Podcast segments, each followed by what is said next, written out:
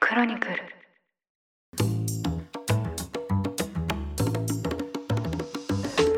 おはようございます8月7日日曜日ニュースコネクトパーソナリティの野村貴文ですこの番組では平日毎朝5分間で世界のメガトレンドがかかるニュースを解説しています常日頃からお聞きいただきまして誠にありがとうございますさて今日は日曜版として1週間に配信されたニュースを振り返っていきたいと思います休日のおともにリラックスした気持ちでお聞きいただければ嬉しいですそれでは早速お呼びします経営競争基盤共同経営者の塩野誠さんです今週もよろしくお願いいたしますはい、塩野です。どうぞよろしくお願いします。よろしくお願いしますよろしくお願いします。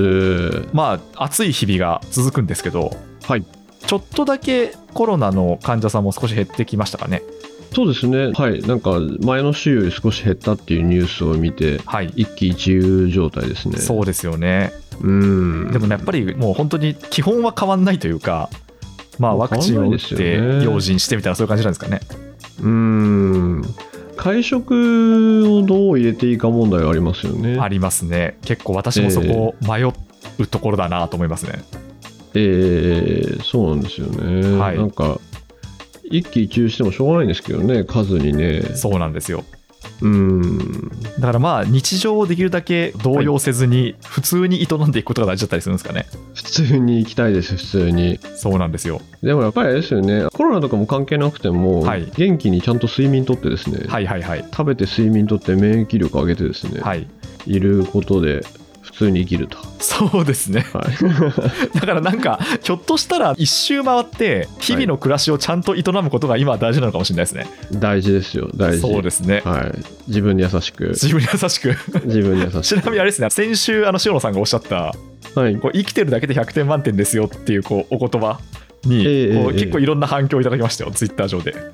あやっぱりみんな褒めた方がいいですね。そうですね。自分をね。はいえー褒めていきたいですね。なんで今週も引き続き、もう生きてるだけで100点満点というつもりで、はい、配信していきたいと思いますんで、いきたいと思います。はい、よろしくお願いします。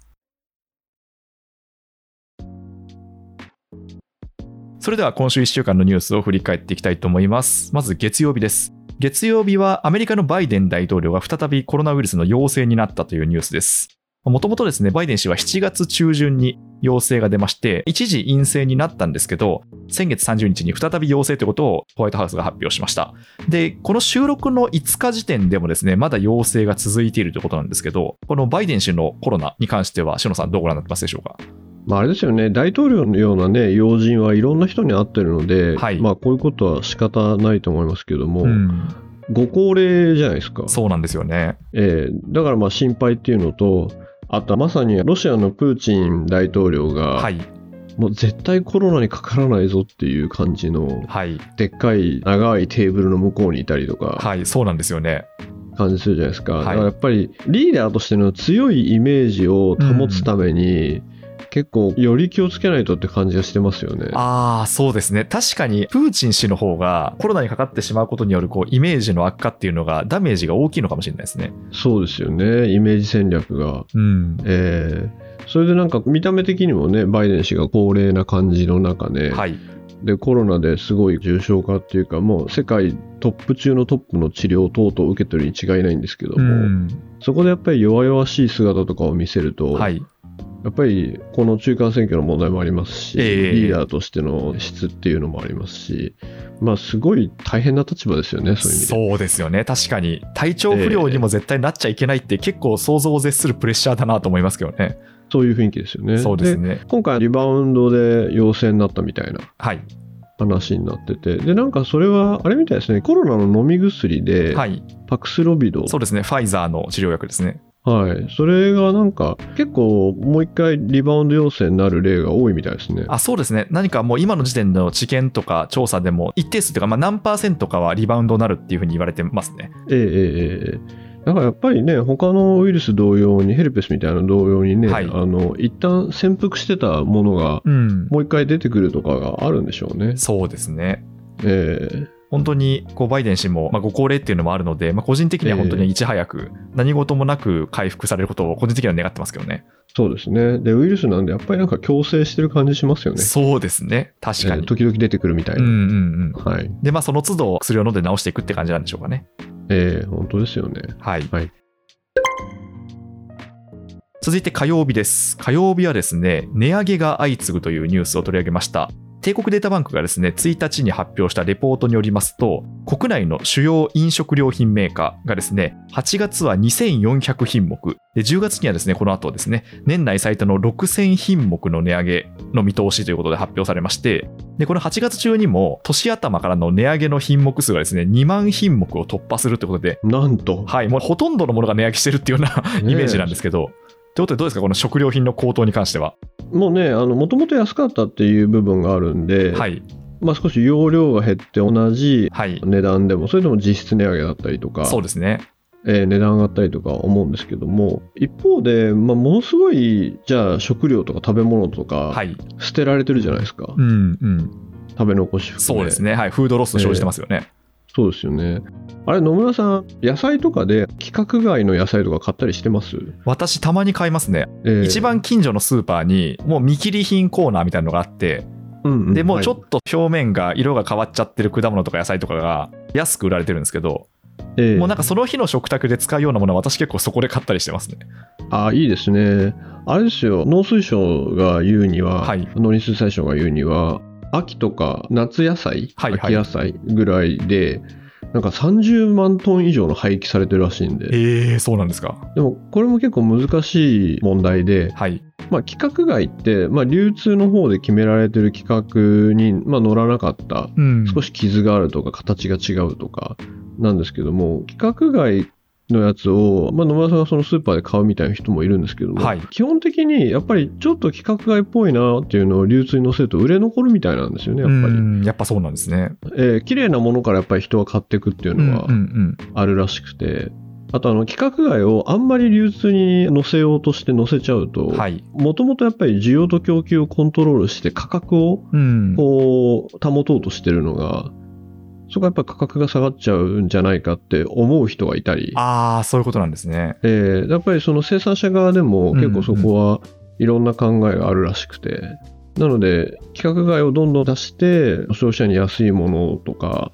規格外もどんどん食べればいいじゃないってはいはいいうのは、生産者側からすると一概にそういう話でもないみたいですね。ああ、そっか。だから、値崩れを防ぐというか、自分たちの商品価値をやっぱ保たなきゃいけないってことなんですかね。ええそうみたいですね。うんええなるほど。一方で、はい。まあ、コロナで仕事が減っちゃったりとか、はい。子供の面倒を見たりとか、まあ、コロナになっちゃった人の面倒を見たりとかで人々が外に働けなくなってええええいくことがあってで私があのですねそういうちょっと困窮しちゃった方ええにはい。食べ物を配ってるフードパントリーってうんご。存知ですフードパントリーっていうのはいはがい。知らなかった。世の中にあってですね、ええ子ども食堂とフードパントリーみたいな、子ども食堂っていうのは、まあ、そこに子どもが食べに行って、うんうん。食べ物を無料とかで提供してもらってっていうところでフードパントリーはみんなが寄付したりとか持ち寄った食べられるものをそこで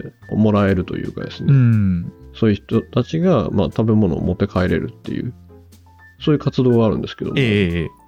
やっぱりそこで、まあ、コロナ禍になって以来やっぱりすごく増えちゃったみたいでああ、そうなんですね。ええまあ、だからやっぱり、まあ、一言で言うと食べ物がない子供たちが増えちゃったうんですね、いん。いや、結構とんでもないことですよね。やとんでもないことですよ先進国なのかと思いますけど。いや、本当にそんなことが起きてるんだって。で、そこのフードパートリーやってる方とかに時々聞いたりするんですけど、はいはい。でそれ如実にやっぱり増えてて、うん。で、そうすると、じゃあまあね、そこで規格外とかで味とか変わらないんだったら、少しでもそういう人に流して、ね、そういう人が食べられるようにした方がいいなって普通思いますよね。うん、そうですね。うんまあ、本当にまあ個人の心情としても、本当にそう思いますね。そうなんですよ。だはかいら本当にお米とか野菜が足りないっていう人は、うん。そのフードパートリーやってる人の感覚だともうすごく増えちゃったんではいはいはい。うん、だからこういう値上げの影響はやっぱり一番弱い人からえ影響しちゃうので、まあ、だったらちょっと時給の問題ありながらえも、はい。食べられるものはそっちに行ったらなっていうふうには思いますね。そうですね。はいまあだからそうやって考えると、ひょっとしたら、まあ流通の問題というか、はいサプライチェーンの問題というか、まあ、そのあるんですけど、スーパーとかそういったところに届かずにええ廃棄されているものが結構あるってことですよね。そういうのはあると思いますね。はい、でもちょっとあの農産物がある、まあ、農村というか、はい、そっち側行くと結構これ持ってってくださいとか言っええて、えええ段ボールの中に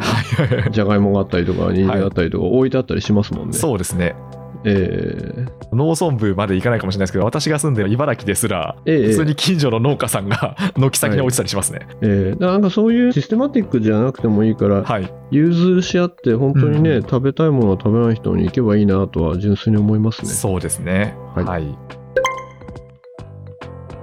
続いて水曜日です今週はアメリカに関するニュースがたくさんあったんですけどこれもまたアメリカの発表でして今月1日に国際テロ組織アルカイダの最高指導者アイマン・ザワヒリ容疑者をですねアメリカ軍が殺害したと発表しましたでこのザワヒリ容疑者はビンラディン容疑者の右腕でして2001年の同時多発テロで、まあ、首謀者の一人とみなされていまして2500万ドルの懸賞金がかけられていたという人物なんですけど、まあ、このアメリカのテロとの戦い、まあ、このあたり、白野さん、どうご覧になってますでしょうか。いやー2001年から月日は流れましたけれども20年以上ですね。そうですね、はいその歴史は続いてるってことですよね。うん、そうですね。ええでこのザワイリ容疑者71歳とかですよね。はい、71歳ですね。ええまあなんかこういうニュースをちょっとあえて違う角度から言うと、はい、これは米国 CIA によるある種の復讐なんですよね。はい、はい、はい、復讐ですか。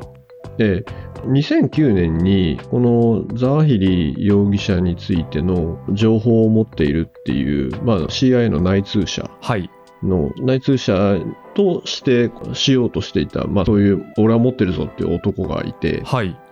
でその人間がアフガニスタンのですね米軍基地に入ってきて、はい、はい、はい、でそこでですね入れちゃったんですよね入れて、はい、その人物を。はい。えー人物を入れたそしたらそこで自爆されちゃったんですよ、えー、そんなことがあったんですか。はい、でその時に CIA の職員が亡くなってるんですようーん、ええでやっぱりそれってまあ大きなミスですし、はい、まあ、CIA に対するまあ攻撃っていう話で,、そうですね。ええでやっぱりそれは CIA 的には残っていて、うん、でそれに対してまあ今回これを見つけて、はいまあ、攻撃したとでその見つけて攻撃したっていうところもずっと行動を追ってて、まあ、ついに見つけたぞと。はい、でこれってあのニュースご覧になったかもしれないですけども CIA がドローンではい、 2発のミサイルでこのザワヒリ容疑者を殺害してるんですよそうですね。バルコニーに出たところをドローンで攻撃したっていうところですよね。でこれっていわゆるまあ精密攻撃プレシジョンストライクっていうやつで、はい、このドローンによる要人の殺害って大統領が許可出してるんですよ、うーん、はい、はい、はい。ええでそれでまあそういうミサイルも出す際も本当に個人だけを狙うために、はい、ほとんどミサイルっていうより銃の弾丸みたいに、うん、ほとんど爆発しない火薬量を調整して、はいその個人だけを狙うみたいなうん、ことをやっていてでこの一連の動きがやっぱりそのある種の2009年以来のですね復讐的なるところはあるんですけどうも、ん。よくよく考えたら人の国に行って勝手にドローンで殺害してるってはい。めちゃくちゃ主権侵害じゃないですうか、んまあまあそうなりますね。はい。えーだからまあこういうのをやるからずっとアメリカのこの二面性っていうか裏表を言われ続けるっていう、はい。えーところがありますよね。そうですね。まあしかもアメリカ軍も今はもうアフガニスタンから撤退してるわけですもんね。えー勝手に行ってやりますからね。そうですね。えーいやいえーでこういう一連の動きっていろいろ映像化されてて、や。はい。もしあのご関心ある人はですねビンラディンの話だったあの「ゼロダークサーティー」って映画があってはいはいはい。これは CIA が、まあ、ビンラディンを探してってですね、はい。追い詰める話でうんして、あこういう作戦なんだとかねこうへーいう見オてみペレようーションなんだっていうのがはいはい分かるんですよね。そうなんですね。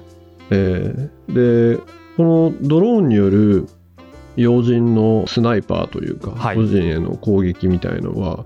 これまたですね2015年に映画で「アイ・イン・ザ・スカイ」って映画があって、はいはいはい。で副題が日本語だとあの「世界一安全な戦場」っていう副題なんですよ。へえ、そうなんですね。っていうのは全部こう衛星とかドローンとか上から見てて、はい。で上から見てある人物を、まあ、アメリカであったり英国が消し去っていくとはいはいはい。やつなんですけどもその時にある種のシチュエーションドラマみたいな感じで、はい。なぜそこで攻撃命令を出せるか出していいのかうん。とかを一回一回こう法律専門家とかにも相談しながらやるんですよ。はいはいはい。そのドローン攻撃ができるかどうかってことですね。内幕がわかるですよ、へえ、そうなんですね。えー中でこんな風にやってるんだっていうですね、うんうんうんいうのを映画にしてるんですけども、はいはい。えー結構こういう CIA による、まあ、個人を追い詰めるみたいな話を、まあ、ゼロダークサーティーとかアインザスカイとかっていうのはあこういうことが中で起きててこういうの仕事にしてる人いるんだっていうようなのをちょっと互換し合う人は見ると面白いかもああ、そうですね。確かに、はい、ドローンによる攻撃って、まあ、知識としてはもちろんその聞いたことはあるんですけど、えーでも、おそらくいろんな人が持っているこう戦争のイメージと少し違うんじゃないかなと思いまして。そうですねそうですよね、ね。だからこういうそのゼロダークサーティーとかアインザスカイっていう映画を見ると結構わかりやすくというか絵とはいしイメてージイメージできはますでよきねると。思いますねそうですねはいわかりました。まあぜひ興味関心のある方は見ていただければと思います。それでは木曜日です。おそらくこのニュースが今週は一番大きいニュースかなと思ったんですけど、アメリカのですね、ペロシ下院議長が台湾を電撃訪問しました。で、経緯で言うとですね、2日の夜に台湾、台北に降り立ちまして、で、翌3日に蔡英文総統と会談をしました。で、まあ、こう、一つの中国の立場を主張する中華人民共和国は、まあ、それに対して猛反発をしまして、4日にはですね、台湾近海で大規模な軍事演習を行ったと。あとはですね、これも史上初の事態なんですけど、日本の EEZ、排他的経済水域にですね、ミサイルを発射しました。で、5日には、まあ、この収録時点ではなんですけど、岸田首相と会談しまして、まあ、ペロシ氏とともにですね、台湾情勢をめぐっての連携を確認したということなんですけど、さあ、このいろんなところが語れると思うんですけど、この台湾情勢、これはどうご覧になってますかいやこれ野村さんあの台湾の対岸である、はい中国側の対岸のあの福建省アモイの映像ってご覧になりましたあ、ごめんなさい、まだ見てないです。ビーチに人がいるところにどはいんどん戦車が入ってって、ああ、そうなんですか。そこで展開していって、ええで街中に海岸線沿いとか、はい。まあ、だから台湾から見て中国の海岸線ですよね、はい、そうですね。そこにもう続々と軍事車両が入っていく映映像がたくさん流れていて、はい、で多分それをご覧になった人は、はい、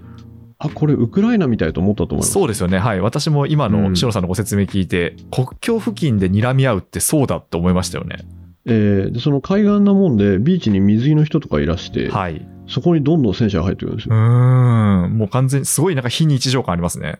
非日常感ありますよね、はい、いやそういう映像が出ててで、まあ、台湾への何らかの中国の関与があるとしたらまずはその対岸に、まあ、ウクライナで国境沿いに結集したように、はい、はい、そこにまあ結集するって言われてるわけですけども、うんまあ、それが実際起きたというのが今回ありまして、はい、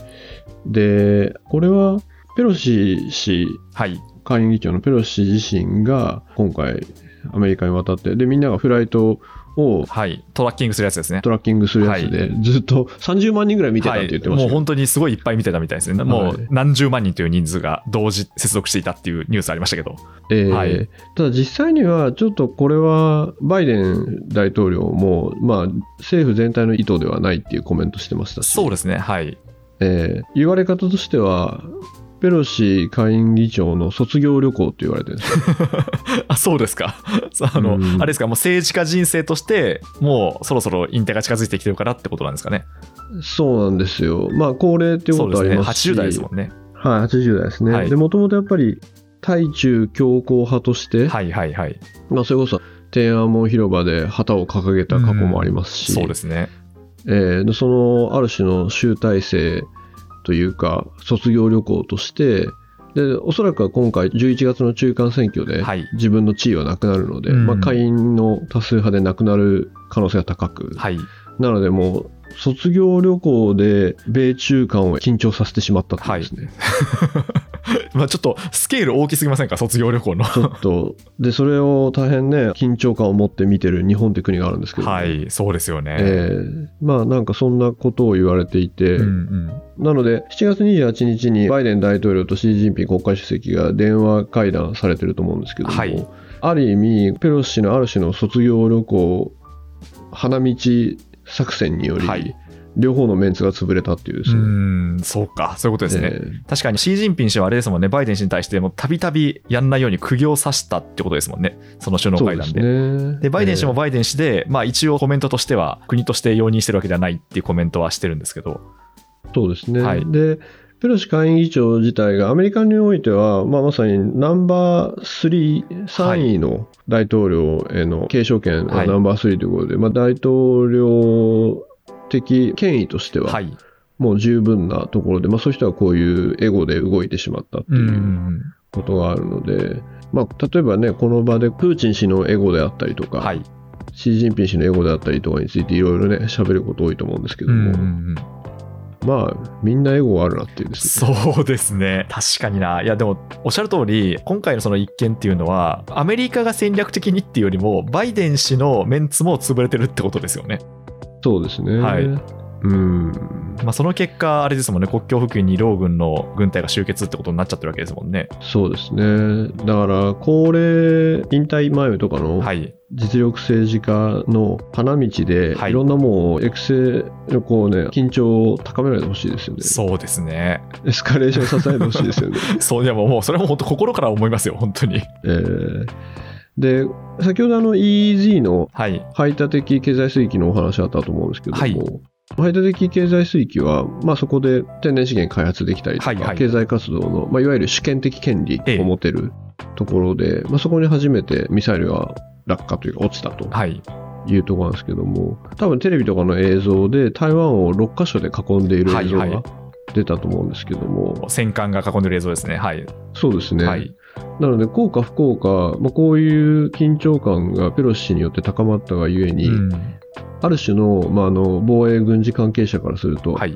あこういうふうに囲むんだってみんな思ったんですうよ、ねん、あ、具体的にそのどう動いてきたかっていうのが見えたわけですね、今回で。でそれがちょっと見えたっていうええシミュレーションがあったっていうので、えーで恐ろしいのが、はいこのミサイルで一番日本に近いところに落ちたのが、はい、与那国島から、はいはいこの与那国から80キロぐらいのところですもうんね。ん、そうですね。まあ、本当に与那国島って、日本からすると国境の島っていうふうに言われてますけど、ええええええ80キロって相当近いですよね。ええはい与那国島80キロっていうのはですね、はい。東京駅から富士山より近いですからね。いや、本当に怖いですね、それ。いや、これはね、相当文句言っていいですよ。そうですね。えそうやって考えるとあれなんですか、結構、まあ、日本も一応抗議であったり、その遺憾の意を表してるんですけど、まあ、全然弱いってことなんですかね、メッセージが。えまあ弱いと思いますよ、はいそれは。はいはい。ええだって、東京駅から富士山ですよ。いやいや、まあそうですね。そこになんか諸外国がミサイル撃ってるわけですからね。まあ、本当に怖いですね。ええで、ついにやっぱはいり北朝鮮じゃなくて中国ですからね。いや、そうなんですよ。北朝鮮は、まあ、まあ慣れちゃいけないんですけど、慣れちまゃダあ、メそでうすよ。たまにミサイル飛んでくるじゃないですか。で、ええ日ダメ本です国をこう通過することもあるじゃないですか、たまに。ええだからまあそうなんですけど、うわ、ついに中国が撃ってきたんだっていうふうに思いましたね。結構びっくりしました、そうです本当に。これはやっぱりある種の一つ超えたなっていう、はいはいウェイクアップコールというか、一つ超えたなって感じで、ええ、で報道で台湾有事は日本にとっても有事だっていうのがまた繰り返されてますけども、はい、これのもともと言ったのは安倍元総理が2021年のはい12月にテレビで民放でですね言ったコメントがずっと使われてるんですね、はいはいはい。ええ台湾有事は日本にとっての有事って、うん、で実際には国会であったりとかでこれをちゃんと議論されたことはないんですよ、うん、あ、そうなんですね。ええで台湾有事っていうのは日本にとって有事だの意味は例えば重要影響事態っていう、はい、最初の有事として認めるっていう話で、それがエスカレーションすると、はい、今度は存立危機事態になっていくんですけども、これって真面目にみんなまだ議論したことないんですよあー定義はされてるんですか定義はされてる。そこがまだ曖昧ですね、ああ、そうなんですね。えーで例えば今回先ほどのですね台湾に対しての中国の沿岸部分のはい、じゃあ福建省あたりにたくさんこうじ軍事車両が来たっていう時点で、はい。じゃあこれを台湾への侵攻機とありやなしやとかうでん、うん、うすね、ん。それ別に決まってないんで、ああ、そうなんですね。ええこの時点でもう重要影響事態なのかはっていい。う問いにはなって、結構それ話聞いてると危ういというか、だからだいぶ判断ぶれますよね、そうすると。判断がぶれますし、はい本当に何か起きた時に、はい。まあ多分おそらく皆さんが想起されるのは「シン・ゴジラ」みたいな時の場面だと思うんですけど、はいはいい、はい。いろんな人がいろんなこと言って何も決まらないっていうう、ん。いやー、まずいですね。それだから、割とこう人為的に決まってしまうというか、そうですねまあ、最後は決めるのは首相なんでしょうけど、まあ、首相の考え方であったりとか、閣僚間の雰囲気みたいなので結構決まるってことですよね、それ。そうですねなので本当に良くないことですし、はいまあ、当然に外交でこうした紛争というのは避けるべきなんですけども、はい。今回、本当に日本の、まあ、EEZ にですね、うんミサイルが落ちたということで、真面目にこのですね重要影響事態だったり、損率危機事態っていうのはいを定義、議論する、まあ、機会というか、ええ。そういう時期がまあ完全に来たなっていう感じですね。そうですね。いや、まあ、そう考えるえと、やえっぱりこう、日本からしても、一歩先を行かないといけない。まあ、完全に一線超えてしまった事態ってことですね。そうですね例えばこれをビジネスの世界ではい民間企業みたいな話になったら、どこの時点はでい。自分の社員を退避させるかですよ。ああ、そうですね。え確かに。まあ、だから、あれですよね。災害みたいなことかもしれないんですけど、えええまあ、会社にこう、いてもらうわけにもいかないですもんね、そういう場合は。そうですね、どこの時点で、はいまあ、この場合ですと、中国であったり台湾から退避をさせるか、ああ、そっか。そうですね。失礼しました。だから、つまり、要は現地に派遣してる人ってことですね。はい。現地の、はいえ駐在している社員をはいどう動かすかっていうのは、結構もう論点ですよね。そうですね。はい、いや、だって、まあ、それこそ、まあ、ロシアにしても駐在員の人っていっぱい行ってましたけど、まあ、はい中国や台湾なんてもうそんなレベルじゃないもぐうら日いじゃないですね、ロシアの日ではないですね。ですよね。ですし、もう急に飛ばなくなっちゃうかもしれないですね。そうですよね。はい、確かにな。だからそうやって考えると、もう本当にあの企業からしても、真剣にシミュレーションをしなければいけない時期が来てるってことですね。もう完全に来てますね。うんで、例えばその重要影響事態になった際に、はいこれもまだ曖昧なんですけども、はいじゃあ、米軍の支援をしていいかどうかとか、はいはいはい。ええでじゃあ、存立危機事態になった場合、米軍と一緒に攻撃しちゃうのかとか、うん、そうですね。それが議論になりますよね。ええもし日本が本当に何らか紛争の攻撃部分にはい。関わったら、もう本当にそこの駐在している法人、日本人、まあ、日本のまあ社員とかですかね、は在留邦人とかを、もうどうやって返すんだみたいになりますから、そうですね。中国は多分そんなもう自衛隊とは輸送できないほどいますよね。日本人の方。いやそもそも自衛隊じゃ入れないあ、そうだそうだそうだ、入れないですね。そう ですね。失礼しました。じゃあ、それ考えると、もう民間機でなんとか帰ってきてもらうしかないってことになりますよね。そうすると、早め早めですよね。そうですね。今回、やっぱり残念ながら、ウクライナのケースははいいろんなものを示唆していて、はい。存立危機事態みたいなエスカレーションって、嫌いってあるじゃないですか、はい。あの、海海にに浮あいてる。いはるい。爆弾、はい。あれってウクライナでずっと穀物輸出ができなかったのって、はい。はい。国会に嫌いが埋め込まれたからうなんんうでんうん。すよ、で我々の国の周りみんな海じゃないですか、はい。そうですね。で嫌いがどっかに設置されちゃって、はい。流れてきちゃってとかはい。するともう日本は攻撃されたって捉えるかどうかっていう問題があるんですよねああ、そうですね。要は、その日本に入ってくる船、めちゃめちゃいっぱいありますけど、てか、まあそもそいもっぱいありそますねれがないと、その物資が日本に入ってこないんですけど、えーまあ、それに対するまあ攻撃と見なせちゃいますよね、それは。そうですね、はいでそういうのが何にも決まってないんですよ、なるほど。えーかなり危ういですね、そうやって考えると。そうですね残念ながらそういう事態になってきたってことですようね、ん。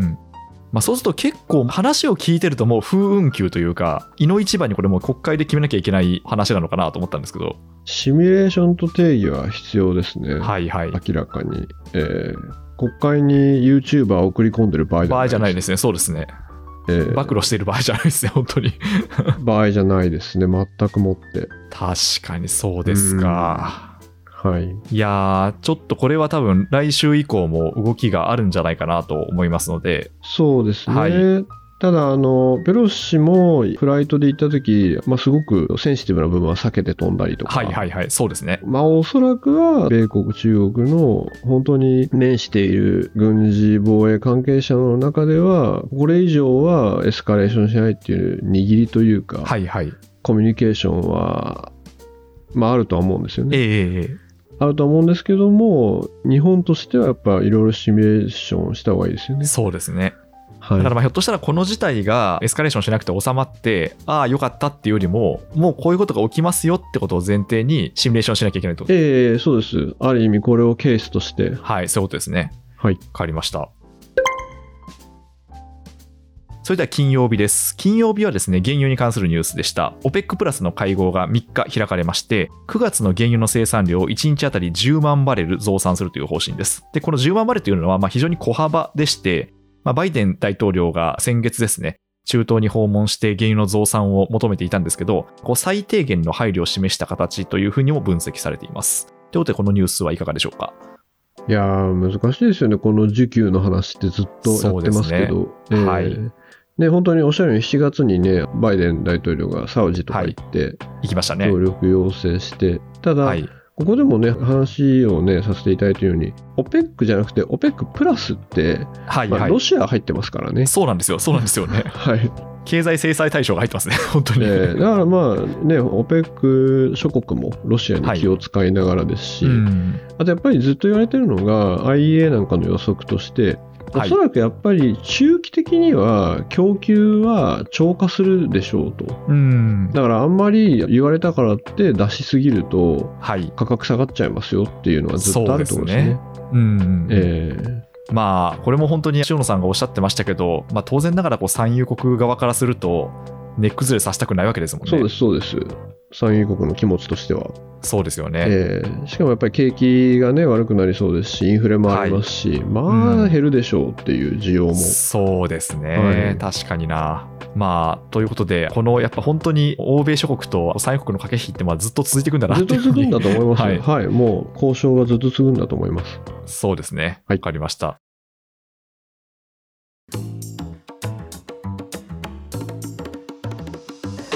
ということで、今週1週間振り返ってきました。ちなみにですね、1個、その今週取り上げたニュースじゃないんですけど、はいやはりこう、非常にこう報道が多くなってきているのが、うんはい、政治と宗教、そうですね、はいはいまあ、特に自民党議員に対して旧統一教会がまあ非常にえこえう関係が深かったっていうニュースがですね、はいまあ、出ていましてで結構これもなんか特徴的だなと思うのがあるテレビ、まあ、TBS ですね、まあはいすごく積極的に取り上げる一方全然取り上げないあのはいメディアもあったりして、まあ、かなりこうなんていうか議論が、まあ、いい意味でも悪い意味でもやっぱこう注目が集まっている部分かなとえ思うんですよね。ーで実はその安倍首相がまあお亡くなりになったっていうニュースをこのポッドキャストで取り上げるときに、まあ、こう塩野さんの,、まあこの統一教会に関するこの見解っていうのがどうなのかっていうお話を聞きたいというようなコメントも実はありまして、えーえーえまあ、なんでまあどこかの回でちょっとそれも取り上げたいなと思うんですけど、ーそうですね、政治と宗教というところで、はい、えっ、とですね、実はまあ今回の安倍元首相の事件なんか起きた時に、はい結構早い段階でいろいろそういう話が出てて、うん、で、だいぶ取り上げられたなというのと、はい取り上げるところと取り上げてないところがあるなとおっしゃる通りで、はい、でも、あれなんですよね、あんまり目立ってなかったですけども、すごく主流とかテレビ、民放みたいなところ以外だと、はい、ずーっと長年その問題を追ってたジャーナリストとか結構いるんですよね。ええで、そういう人が今出てるじゃないですか。そうですね、はい、えーだから有田さんとか、はい、そうえですね。ーだからそういう方々がずっとやってたけども大きなメディアがどんどん取り上げる題材ではなかったっていうのがはい私はそっちが印象にあるというかうん私からすると結構いや昔もこういうのすごい言ってた人いたけどなっていうはい、感じは最初ありましたね、うん、そうですね。なんで、まあ、ひょっとしたらこう問題提起をしている方がいらっしゃったんですけど、え世ーの中の目がそちらに行ってなかったってことなんですかそうね。ですね言ってなかったりとかはあいとある種の、まあ、宗教というものの、まあ、もちろん信教の自由とかあるので、もちろん、はい。えーそうした中でこうそこに対して批判しにくいであったりとか、んいろいろなものがないまぜになってたと思うんですけどもはい、今回はある種そこのパンドラの箱は開いた感じがいたしますね。そうですね、ははいいまあ、ちょっと私も個人的には、その信教の自由はもちろんありつつも、えー、霊感商法とか、えー、えーえー金銭的なところはさすがにちょっと許容ができないと、まあ、個人的には思ってるんあでもすけちろんど、です、それはだから、は結局、犯罪行為、犯罪行為、そうですね。詐欺であったりはい犯罪行為の部と、ええあとやっぱりアメリカなんかでも、まあ、欧州でもですかね、言われてる、まあ、カルトはい、そうですのね。問題っていうのは、はい、割と我々がまっすぐ見てこなかった部分あるので、そうですねそ。こが出てきてる気がいたしますね。はい。ということで、まあ、来週以降、どこかでこの話題についても取り上げていきたいなと思いますので、どうぞよろしくお願いいたします。はいはいということで、今週はこの辺りで締めていきたいと思います。経営競争基盤共同経営者の塩野誠さんでした。塩野さん、ありがとうございました。ありがとうございました。ニュースコネクト、お相手は野村貴文でした。番組への感想は、ハッシュタグ、カタカナでニュースコネクトとつけて、ツイッターに投稿ください。もしこの番組が気に入っていただけましたら、ぜひフォローいただけると嬉しいです。それでは、良い週末をお過ごしください。